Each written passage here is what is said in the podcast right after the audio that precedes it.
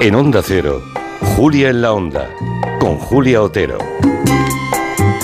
Sigue David Martos con nosotros, ¿verdad, David? Aquí estamos, sí, muy bien acompañado, con gente que está muy bien vestida y que huele muy bien. Oh, bueno, está bien. Mañana llega a la plataforma Disney una, una serie que recupera las, las tres décadas que vivió en París el diseñador español de moda más importante que tuvimos en el siglo XX. Bueno, o el modista, como diría nuestro Lorenzo Caprile, que siempre reivindica la condición de modista, nunca de modisto. Eso le parece una aberración, es modista. Bueno, a través de un puñado de hitos de, su carrera y de la vida personal, eh, lo que hace la serie es analizar cómo llegó a lo más alto de la moda don Cristóbal Valenciaga. La serie se llama así, como él, con nombre y apellido. El cuerpo de una mujer, un trozo de tela y las puntadas justas para sujetarlo todo. Así Cristóbal Valenciaga. Mi vida ha sido el trabajo, el estilo la discreción, la exclusividad, la supervivencia, el miedo, la traición, la resistencia. París Hoy nos visitan dos piezas fundamentales de este proyecto. No sé cuál de los dos huele bien. Igual son los dos que huelen bien. ¿Sabes qué pasa? Es que van ahora a la premier y los dos vienen arreglados para la bueno, Bueno, ahí está Alberto San Juan. ¿Qué tal, Alberto? Buenas tardes. Pues encantado de, charlar contigo. Yo una pena que no estéis aquí, Alberto, y quien está al lado de Alberto, que es uh, Vina Daigeler. ¿Cómo estás, Vina? Buenas tardes. Muy bien y estoy nerviosa. Ah, pero, será, por, será por la premier, no por, no por esta entrevista, ¿no? Por las dos cosas. No, yo tenía la ilusión que estuvierais aquí en Barcelona para poder veros, pero bueno, en todo caso os podemos escuchar, que es lo más importante en esto de la radio.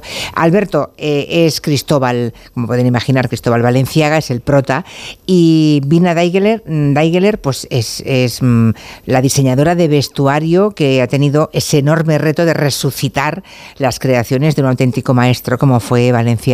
Yo supongo, Alberto, que dado que hay tan pocas fotografías, que la discreción esa que, acabamos de oír en el fragmento de la serie eh, a la que sometió toda su vida, hay tan pocos testimonios vivos ya de que, cuenten cómo era, que hubieran tratado o visto a Valenciaga, menudo inconveniente para meterte en el papel, ¿no? O, o al revés, quizás una ventaja. A ver, es una. Las dos cosas, es un inconveniente y una ventaja. Em, es cierto, cuando me llaman a mí para una directora de casting para hacer una prueba eh, y me dice que es para eh, una serie que va a hablar de la vida de Cristóbal Valenciaga, lo primero que hago es meterme en internet para ver quién era Cristóbal Valenciaga, porque es increíble, uno de los mayores creadores españoles del siglo XX, mm. em, y sin embargo reconozco que no lo conoce, eh, que, que, que, que, yo no sabía quién, no sabía apenas nada de él y descubro con un asombro en esa primera búsqueda en internet que, bueno que hay poco material. Pones Dior o Chanel y es eh, infinito el material eh, gráfico escrito lo que sea sobre Valenciaga. Sí hay un puñado pequeño de fotografías unos eh, fragmentos de segundos de su imagen filmada trabajando en, en su taller rodeado de gente sin sonido no existe su voz grabada eso es eh, brutal, ¿eh? cuando me he enterado que no había ni una sola eh, ni un solo testimonio sonoro de su voz. No, era una.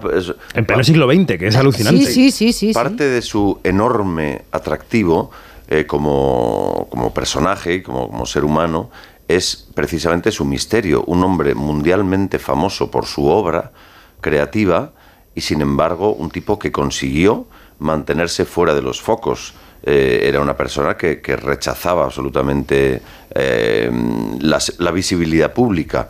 Y esto, desde mi punto de vista, lo hace muy atractivo. En, este, en ese sentido, la serie es un, es un viaje para atisbar a través de ese Misterio Valenciaga. Ah, bueno, que sepáis que están reclamando fotografía del estudio de Madrid, ¿eh? así que me temo, David Martos, que tienes que ejercer de fotógrafo también. Algo he mandado ya. Hombre, has dicho. Ah, bueno, Algo he mandado ya. Vale, vale, vale, pero están aquí reclamándolo a través de las redes sociales los oyentes. Bueno, Alberto San Juan le conocemos todos, seguro que todos los oyentes saben quién es, pero igual no todos han escuchado el nombre de Vina uh, Daigeler. Y yo creo que, como es tan humilde, nos ha advertido David Martos sobre esa condición de extraordinaria discreción y humildad de Vina, yo creo que deberías contarnos ¿Qué ha hecho Vina? Me mira como diciendo... eh, ¿Habla eh, de mí? Terror. no, es un parrafito, es un parrafito, porque ella efectivamente es la epítome de la modestia, pero si leemos la nómina de proyectos en los que ha trabajado, pues es un poco para desmayarse, ¿no? Ha vestido a Kate Blanchett en Tar, eh, la película sobre esa directora de orquesta poco, un poco tóxica, diría yo, que la llevó hasta los Oscar. Ha estado nominada al Oscar ella misma por la película Mulan, la, ve- la versión de acción real de Disney. La serie Mrs. America eh, también lleva su sello, la serie Madre Narcos lleva su sello, la película Snowden, y aquí en España voy a decir dos películas que os van a sonar de algo. eh, Todo sobre mi madre y Volver de Pedro Almodóvar. Eh, vas a notar por su acento que Vina es bávara, bávara de Múnich, de München, Sí. como dirían ellos, pero Además que habla bárbara. español con un nivel magnífico. ¿Y ese español dónde lo aprendiste, Vina? Porque vivo aquí en Madrid y lo he aprendido mm, trabajando en Madrid y con mis hijos, mi marido que es español. y, Ajá. Pues sí. Ah, muy bien. Mi parte fundamental de mi carrera es ha transcurrido aquí en España hasta que he saltado a proyectos más internacionales. Bueno, yo imagino que cuando contactan con Mina y te hablan de Valenciaga, yo imagino que te dio una- un vuelco al corazón, ¿no? Porque menudo reto, Valenciaga, ¿no? El misterioso, el maestro. ¿Cómo lo definirías como diseñador? Un artista. Creo que realmente es un artista y eso lo he aprendido en este proceso de intentar de recrear su- sus vestidos más icónicos.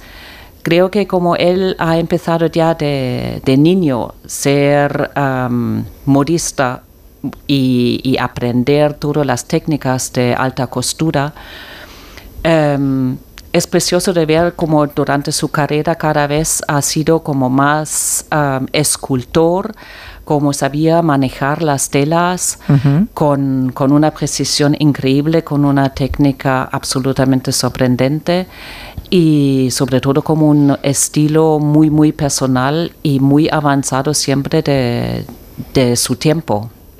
Yo supongo que habrá sido un reto, sí, pero enormemente placentero, ¿no? Sentirte valenciaga por un momento o durante unos meses preparándolo ha debido ser maravilloso para ti, Vina.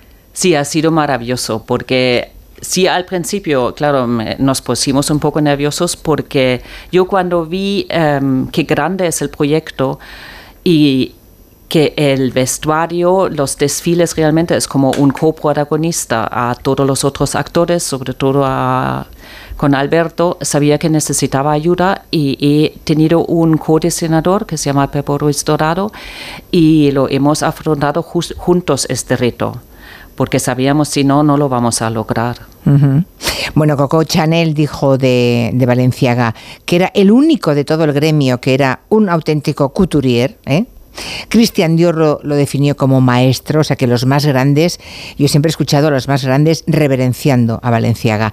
Le hemos preguntado a Lorenzo Caprile. ¿Conoces a Lorenzo Caprile, Vina? Sí, sí, por Claro. supuesto. Bueno, pues le hemos preguntado qué ha representado la figura de Valenciaga para la moda y para España y para las mujeres. Puf, Valenciaga en un minuto. Es como Dios. A fuerza de nombrarlo ya a veces pierde hasta el significado. Pues Valenciaga, uno de los grandes maestros del siglo XX, una nota española con todos sus topicazos en la alta costura del París de los años 40 y 50, su gran revolución en sus formas arquitectónicas ya en la parte más final de su carrera, en los 60, y sobre todo pues el bombazo de Valenciaga, que las modas eran la cintura aquí, en su sitio, más abajo, más arriba, más a tal, y él decidió, pues no hay cintura, y se inventó pues el tontín, el traje saco, ese que a tantas mujeres les saca de muchos apuros. Y el mejor sastre para mujer que, que ha existido y existirá. El tontín, no sabía que se llamaba así, ese tipo de vestido. ese, es ese base desde el cuello, ¿no? Que no marca nada, ¿no? Sí, Vina, sí, sí. sí, y no tiene cintura y es, Ajá. eso es exactamente, él ha empezado de no marcar la cintura de la mujer en un momento que Dior ha triunfado con el New Look.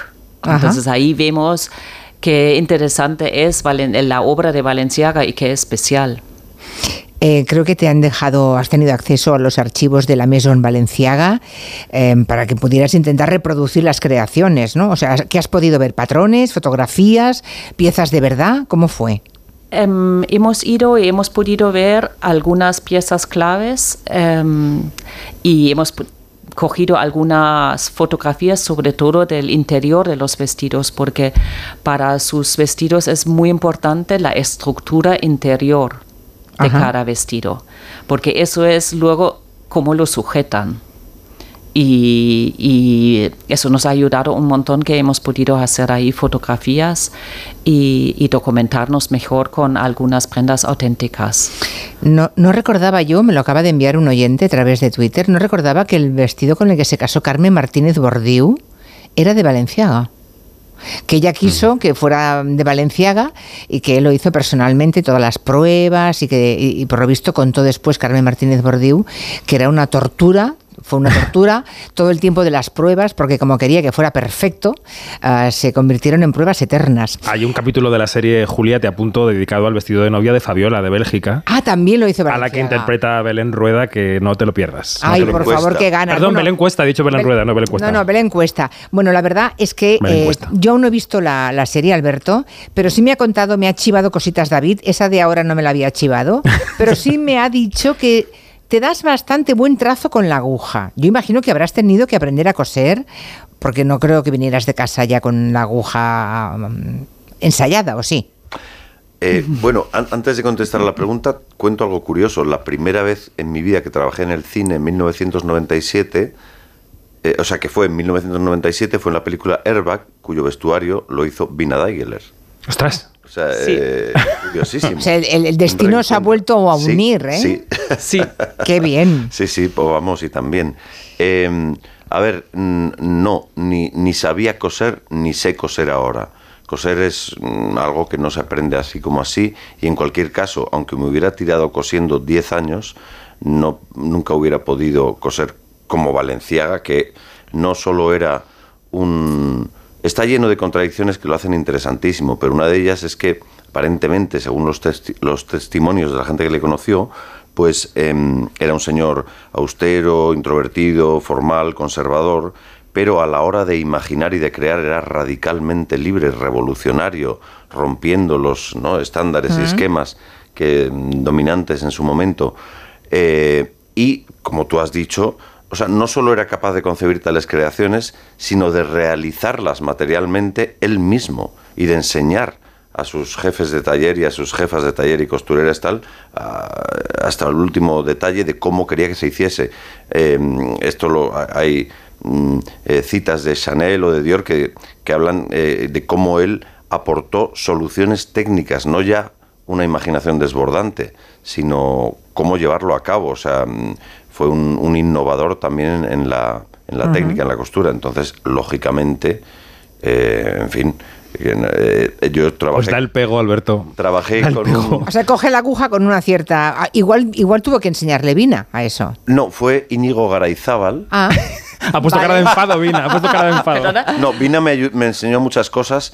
eh, o sea, Vina eh, en, la- en escenas, en, en rodaje, donde, bueno, pues yo tenía que tratar con las telas, con los útiles, la, la tijera, las reglas, no sé qué.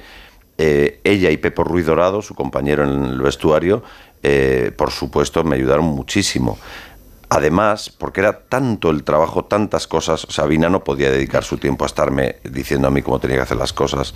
Quiero decir que tenía que vestir a un mon- En fin, era brutal ya, el ya. trabajo. Eh, trabajé con un eh, diseñador y, y- y costurero y modista, Íñigo Garayzábal, previamente, para intentar hacer ver, aparentar que sé algo. Eh, no, no para aprender a hacerlo realmente, porque no me hubiera dado tiempo. Y en, y en, en rodaje estuvo con nosotros eh, Gorka Cintero, otro también diseñador y modista y tal. Y, y además eso, Vina y Pepo, por supuesto, también decían, no, esto no lo cojas así, cógelo de esta Ay, otra me manera". acuerdo de un momento que tenías que hablar sobre el proceso de hacer un vestido y no lo salía porque además lo tenías que decir en francés. Ah. Y te pusiste como nervioso y dices, pero ¿cómo voy a estas frases? Pero si no entiendo. Y fuimos y te lo explicamos como lentamente cómo era el proceso Sí. y ahí de repente, ah, vale, ahora lo entiendo y Sí. fluye esta frase de francés que es alucinante que Alberto ha podido aprender francés en Eso- claro, eso- has aprendido francés y un Eh, no, poquito vamos a también ver, y euskera, tampoco, ¿no? Tampoco he aprendido francés. Bueno. No tenía ni papa de francés. Eres un actor, ya sabemos que También es una serie, Alberto, Y ya sigo- y sabemos sigo que es cine. tenerla. La mayor dificultad ha sido el francés, porque el cine, o sea, los directores pueden hacer eh, creer que yo sé coser o lo que sea, según cómo ruedan la escena, pero el francés tengo que, tenía que hablarlo y, y ingenuo de mí pensé que sería más fácil, fue una dificultad enorme, pero bueno. ¿Y, y la, y la voz, porque si no sabemos cómo era su voz, porque no se guarda ningún documento sonoro, no sé qué acento, qué cadencia, eh, cómo escogiste o cómo lo trabajasteis. Bueno, eso? eh, a ver, em, pues mira, recuerdo en la prueba, en la primera vez que nos encontramos los directores y yo, mm, tuve que hacer del Valenciaga joven y el Valenciaga mayor. Em, y yo trata- trataba, esto es solo un intento, de hablar, em, de tener un, digamos, un cierto, una cierta voz en su... Porque mm, va desde que tiene, desde el año 37 al 67, o sea, son 30 años en la vida de una persona. Entonces empieza con 42 y acaba con, eh, con más de 70. Em, entonces yo intentaba que la voz fuera desde joven a mayor cada vez más grave. Ellos me pidieron que no, que la voz del mayor fuera más frágil, más quebradiza. Pero siempre esto fue un poco sin Dios porque en el mismo día rodábamos eh, la- las tres, no es que se rodara en, en tres etapas, no, no, íbamos cambiando cada día. Eh, hubo, die- hubo, llegó a haber días en que rodamos las tres edades, con lo que suponía para maquillaje, vestuario, peluquería, tal. Y entonces, pues bueno, está el intento, querría decir. Valenciaga eh, es un vasco de Guetaria, Sí. muy adusto, un hombre que, que no, no- no dejaba que, que sus sentimientos aflorasen, nada de su vida personal. Era homosexual y creo que en la serie ah, se habla de las dos ah, grandes relaciones que él mantuvo en su vida, ¿no? Sí, sí. Era, eh, digamos, esta es otra de sus contradicciones. Era homosexual y, y católico practicante de misa diaria en, en la etapa de la España franquista. Y supongo que Pa- París estaría bastante más avanzado, pero él era un español eso, criado ¿eh? en España. Mm. Y siempre fue, bueno, yo- como sabemos, eh, es un hecho que fue increíblemente discreto y reservado y protector de su vida privada. Eh, y bueno, y seguramente sobre esta cuestión, pues eh, lo sería aún más. Y vivió ¿eh? en París, compartió casa con sus dos parejas, pero, pero en su- su- los testimonios de la gente que rodea nunca dicen su amante, su novio, su pareja, dicen su amigo. Es como una cosa que me suena muy a, a mi abuela y muy al pueblo de... Muy para aquella época. referirse a las parejas gays, decir, sí, son amigas o son amigos, en fin. una Bueno, es que este señor entró en el Pardo para hacerle vestido a Carmen Martínez Bordiú. o Bueno, y antes de eso hay un dato, creo recordar, haber leído en- a la hora de documentarnos, que vistió a Carmen Polo en la ceremonia en la que convirtieron a Francisco Franco capitán general de la región de Canarias, antes del golpe de Estado y todo esto. Sí. Así que... mm, Y luego sí, se tenía le y se le criticó que no cerrase su atelier en Francia, ¿no? Cuando hubo la ocupación alemana. Eh, nunca Es- se pronunció en contra del franquismo, claro. y nunca a favor. Esto siempre lo recuerdo, porque hay otro diseñador, si no me equivoco, Pertegaz, de la misma época, Sí. español, que, que- que se declaró públicamente eh, fervoroso franquista. Y no declarar adhesión al régimen, a esa eh, dictadura, siendo un personaje público, debía tener su, su cosa también. Su coste también. Pero ¿no? has, has hablado de dos temas que se tratan en la serie. Uno su homosexualidad, otro su decisión de mantenerse eh, mm, al margen de la política. Eh, y bueno, la serie toca muchos temas y evidentemente todo transcurre en el ámbito de la moda y, y la ropa evidentemente es absoluta protagonista de la serie. Pero eh, pero se cuenta la, la historia de un ser humano en unas circunstancias históricas, políticas de enorme interés y, y bueno, son, son muchos los temas de la serie. Yo supongo que para, que para Vina, eh, Vina Daigeler, la diseñadora de vestuario, Hombre, siempre con el, con el resto de colegas, seguro que todos, mm, cada uno mira para su negociado, ¿no? Para las cosas que son propias. Pero en esta ocasión, Vina, imagino que eres consciente que todos los diseñadores de vestuario del cine van a estar absolutamente pendientes del, del tema de la ropa, ¿no? De las telas, de, de- de todo. Ahora aún soy más nerviosa. sí. Claro.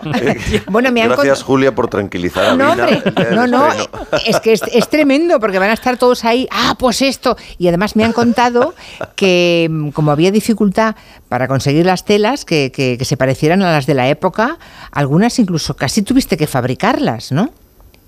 Em, sí, sobre todo en el primer capítulo hay un vestido con el que yo quería enseñar cómo se, cómo se hacían unas telas que ahora mismo los podríamos hacer con laser cut y con 3D print. ¿Cómo se hacía esto en el año 37-38? Nada que ver, Y claro, les, con ahora. les dije a los directores que sería precioso si en la- el capítulo se podría ver realmente el proceso. Y entonces hemos hecho la misma reconstrucción de un vestido bordado de, en terciopelo con unas hojas y los hemos recortado y, y lo hemos hecho realmente todo de cero a mano como en aquella época. Bueno, y has encontrado gente capaz de hacerlo. Eso, esa es la Sí. noticia, ¿no? que todavía quedan artesanos de la costura, de la aguja, que pueden hacer eso. Sí, eh, esta es una artista especial que conozco de otros proyectos que vive en, en Londres. Y entonces Ah. la tela iba y venía. Qué bonito Y- ese proceso, qué bonito, qué bonito. Sí. Sí, pero imagínate cómo era todo antes, ¿no? Eh, claro, cómo, cómo era, cómo era ser eh, modista en la época de Valenciaga, con ese nivel de exigencia que él tenía, porque trabajaba sobre el cuerpo de las mujeres, ¿no, Vina? Sí, creo que era, digamos, muy... mm, tenía mucho conocimiento y, y unas ideas muy bonitas sobre cómo se puede vestir diferentes mujeres. Y siempre las mujeres han sido una inspiración, pero también su- sus raíces españoles con, con artistas y, como Velázquez.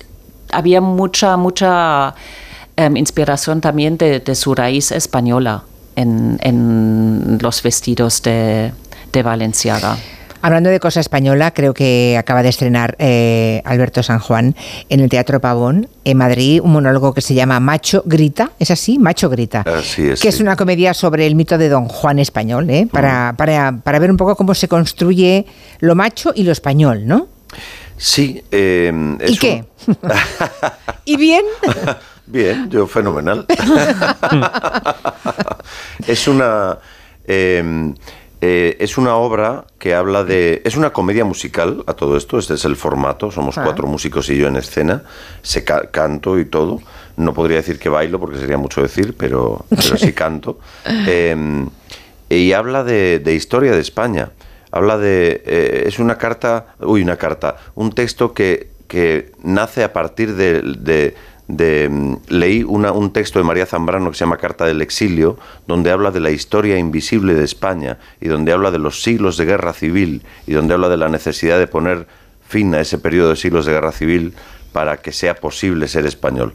Bueno, eh, y entonces me, provocó una enorme curiosidad a qué se refiere esta mujer. Y es las veces, eh, yo creo que se refiere a, eh, cómo la, hay, hay una cierta idea de la, de la identidad nacional española que, mm, que se ha construido a base de exclusión del diferente, de persecución y eliminación del diferente. Y esto ha dejado unas heridas muy profundas que a día de hoy siguen, siguen activas. Y es, eh, creo, a lo que María Zambrano se refería con la necesidad de poner fin a, esta, a este herirnos mutuamente. Y entonces yo hablo de un momento concreto, conectándolo con el presente y conectándolo con el franquismo y muchas cosas, pero hablo de 1492, de la expulsión de los judíos y, del, y de la expulsión posterior de, de los moriscos descendientes de musulmanes. Eh, como para construir cierta idea de lo español se mutila lo hispánico, que era rico, que mm, digamos que aceptar que nuestra naturaleza y nuestra raíz es mestiza y multicultural nos vendría muy bien, creo yo, para convivir hoy mejor.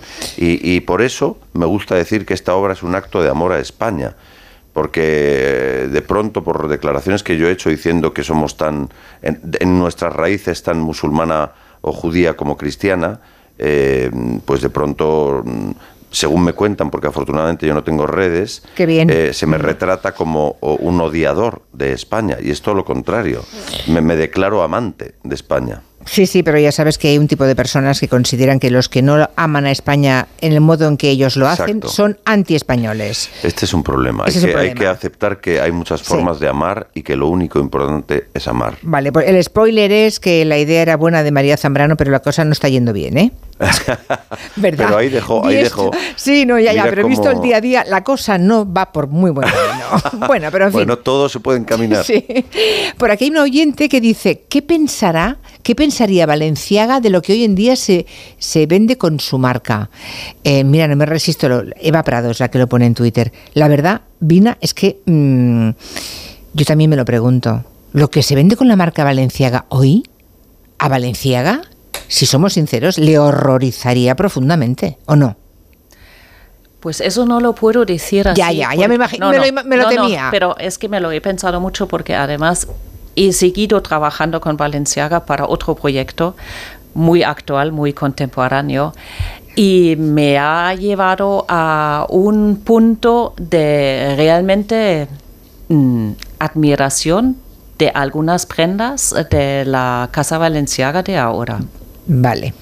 Pero es una Bueno. experiencia que yo he tenido y lo que diría Cristóbal Valenciaga no se sabe porque mm, lo que hace la Casa Valenciaga ahora mismo también es como muy avanzado, Mucho. quizás para mucha gente incomprensible, pero eso a Cristóbal Valenciaga en su momento también le ha pasado. Mm. Ya. Ah, pues igual estoy yo ahí. Igual no soy- lo sé, Vete a saber. simplemente lo Bueno. pongo así. Bueno, que tengo unas ganas locas de ver la serie de Valenciaga, se llama así, Cristóbal Valenciaga, la garantía de Alberto San Juan como prota eh, en la piel de Cristóbal Valenciaga ya eh, es una invitación, el misterio, todo lo que rodea a este gran artista del siglo XX también, y que la diseñadora de vestuario haya sido ah, Vina Daigeler, más de lo mismo. Así que os deseo muchísima suerte, que la premier vaya muy bien y que vea muchísima gente la serie. Yo voy a estar ahí esperando. Gracias a los dos. Muchísimas gracias a ti, Julio.